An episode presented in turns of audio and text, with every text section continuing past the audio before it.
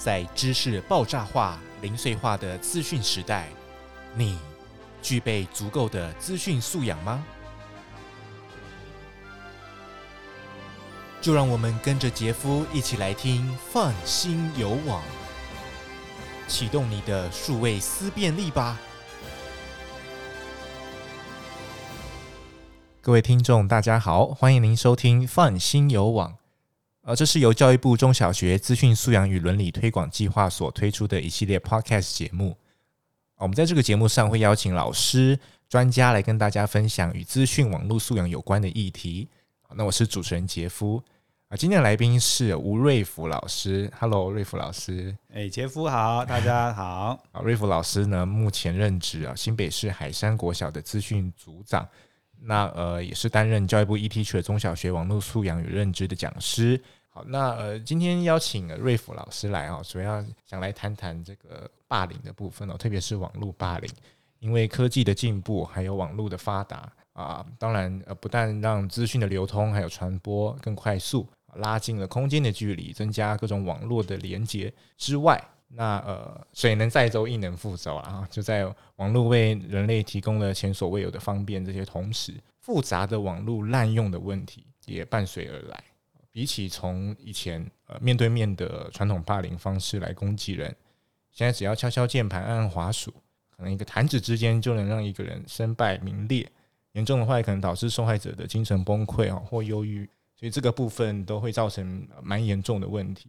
那呃，想先来请瑞福老师谈一下，呃，何谓网络霸凌呢？OK，Jeff 啊，那我们现在在谈这个网络霸凌之前呢，请问大家知道网络霸凌的英文是什么？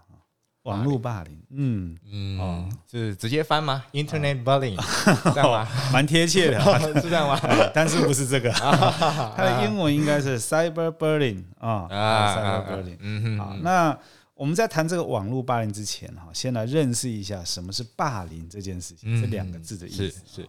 那根据呢维基百科上的一个定义解释的，哈，说霸凌啊，指的是说长时间持续，啊，或者是当下立即发生，然后呢会对个人在心理啦、身体还有言语部分遭受到攻击啊，而且霸凌者还有受害者之间，他们的权利或是体型啊。等等因素可能是不对等的，因此会造成受害者不敢或者是无法有效的来做反抗。嗯，那这个霸凌者呢，有可能是个人，当然也可能是群体。啊，透过对受害者的身体、身心压迫啊，会让这个受害者呢感到什么？愤怒啊、痛苦啊，或者羞耻，或是很尴尬，甚至呢心里产生极大的恐惧，甚至得到忧郁啊这样的感情。嗯、对对。那常常还有一个是我们常忘记的啊，就是那第三方，就是没有参与其中，他只在旁边看的第三方，其实他也会因为目睹这样的一个霸凌事件，然后受到负面的影响，因为他看到了。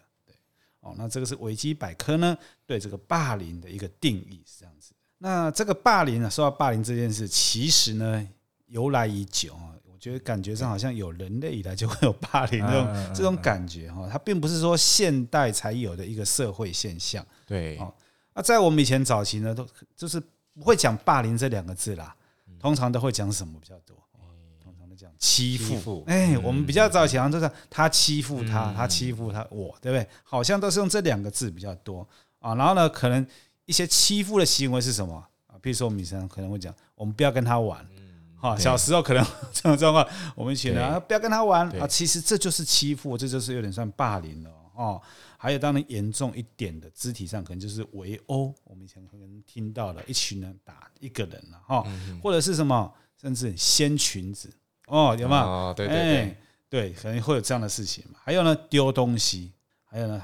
简单就是把人家东西藏起来，可能有搞不好人小时候都做过这种事情，把人家东西给藏起来，算不算霸凌的一种？其实也是啊，只是我们以前都是讲他欺负他妈妈，他欺负我，把我东西藏起来，对不对哈？还有呢，勒索其实也是嘛，哈，也是霸凌的一种，就是一些霸凌的行为，大概不不外乎这一些。对，那有一个很有名的卡通，想必呢大家都看过的。哆啦 A 梦，哆啦 A 梦，哆啦 A 梦嘛哈，里面呢，其实我们常看到了，就是好像每一集都常会出现一个霸凌的行为呢。对对对，哦、是谁啊？那个就是那个胖胖的那个叫什么？哎，胖虎，胖虎嘛，嘛？跟他的搭档瘦瘦的那个什么小夫，有没有？他们是不是常常有时候就会在剧情中就会有欺负大雄？对啊，比如打棒球啊，球打到那个邻居的玻璃破掉什么，他们都叫谁去捡？叫大雄去捡，对不对？其实是不是一种霸凌的行为？其实也是呢。还有里面一个很特别的哦，有时候胖虎他不是很爱唱歌哦，然后就会召集人来，现在听我唱歌，有没有？啊，其实是不是在对一群人霸凌？对，哦，这个就很厉害。一可能人家平常霸凌，可是一群人霸凌一个，他是一个人就可以霸凌大家，强迫人家听他唱歌。那其实这也算是一种哦。还有一个就是说霸凌啊，在霸凌者啊被这个应该说受害。受害者了哈，他他未来有能力之后，也许他有可能会变成什么施暴者，变成去霸凌别人，嗯，这是有可能。对对对，哦，好，那这就是我们提到的霸凌这个这个的个，哎，让大家了解一下它的一个定义是这样子。好，那这个比较常见哦，像因为老师是在这个学校嘛，所以应该看过很多校园里面的这个是网络霸凌的案例。那老师觉得，在校园里面，网络霸凌的特性，然后呃，还有就是说，会分成哪一些种类呢？好，其实霸凌有时候哈，嗯，很少说是单一种行为来产生，它往往兼具两种以上的行为。OK，比如说我们常听到的一些霸凌行为哪些？我们举一些它的一个名词哈，比如说肢体的霸凌，嗯嗯嗯，哦，然后言语啊的霸凌，还有哎关系的霸凌，对啊，反击型的霸凌。啊，然后性霸凌，我觉得就更严重了，嗯，很可怕了。然后呢，再就是网络霸凌，这些都大概是霸凌一些行为。那我们现在谈一谈肢体的霸凌是什么？这很简单的定义，啊，动手动脚，哈，这我们常听到的四个字，其实大概就是这意思，去伤害人家身体，或是破坏别人的财物，其实这都是属于肢体的推挤啦、打架啦、哈，破坏东西，都是属于肢体的一霸凌的一种。嗯，好，那。言语的霸凌呢是什么？就也是很简单，可以了解，就是用讲话声音哦这样的一个方式去欺负别人。比如说什么叫人家不好听的绰号，对哦，别人听说这个听起来就是什么呃乞丐啦，或者是白痴，类似这种的，就是言语的，然后去散播别人的谣言、谎言，或是威胁，哦，或是对别人吼叫。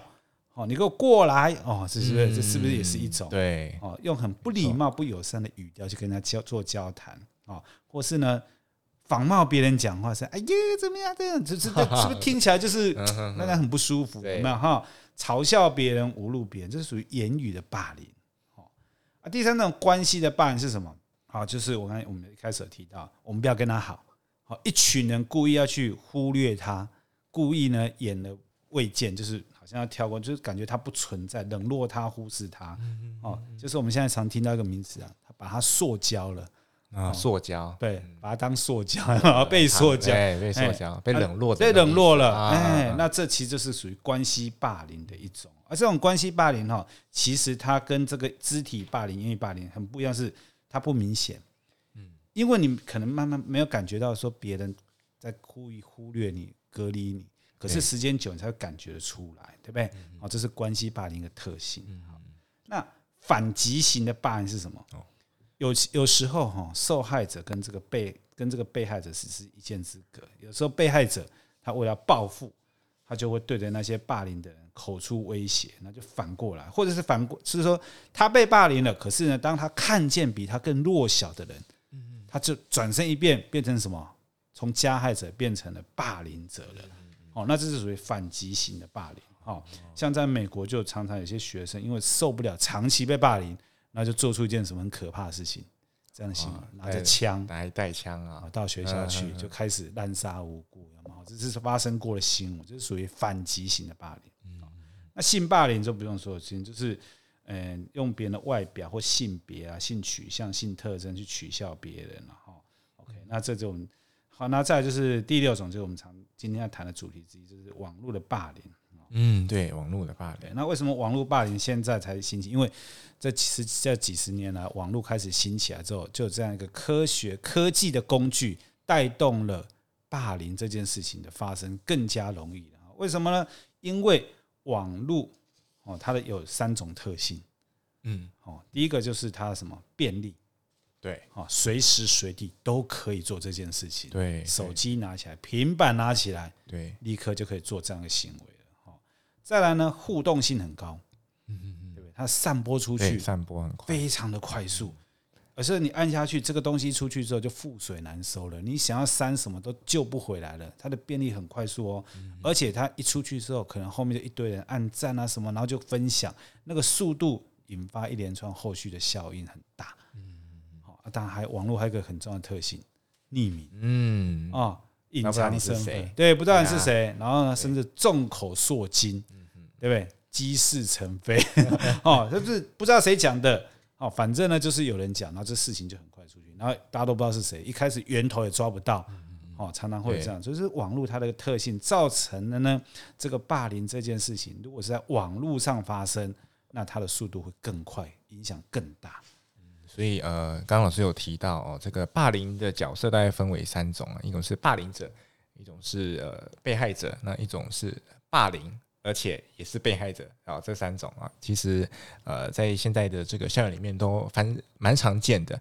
那刚老师当然有提到呃，这个网络霸凌一些特性啊，包括匿名性啊，就网络上虚构的身份呐，所以让这些霸凌者他可以安心的呃散播谣言、公布隐私哦，甚至任意的谩骂等等哦，置身于一个隐藏匿名的保护呃保护罩之下，他就可以不受道德约束啊，或学校还有社会的制裁。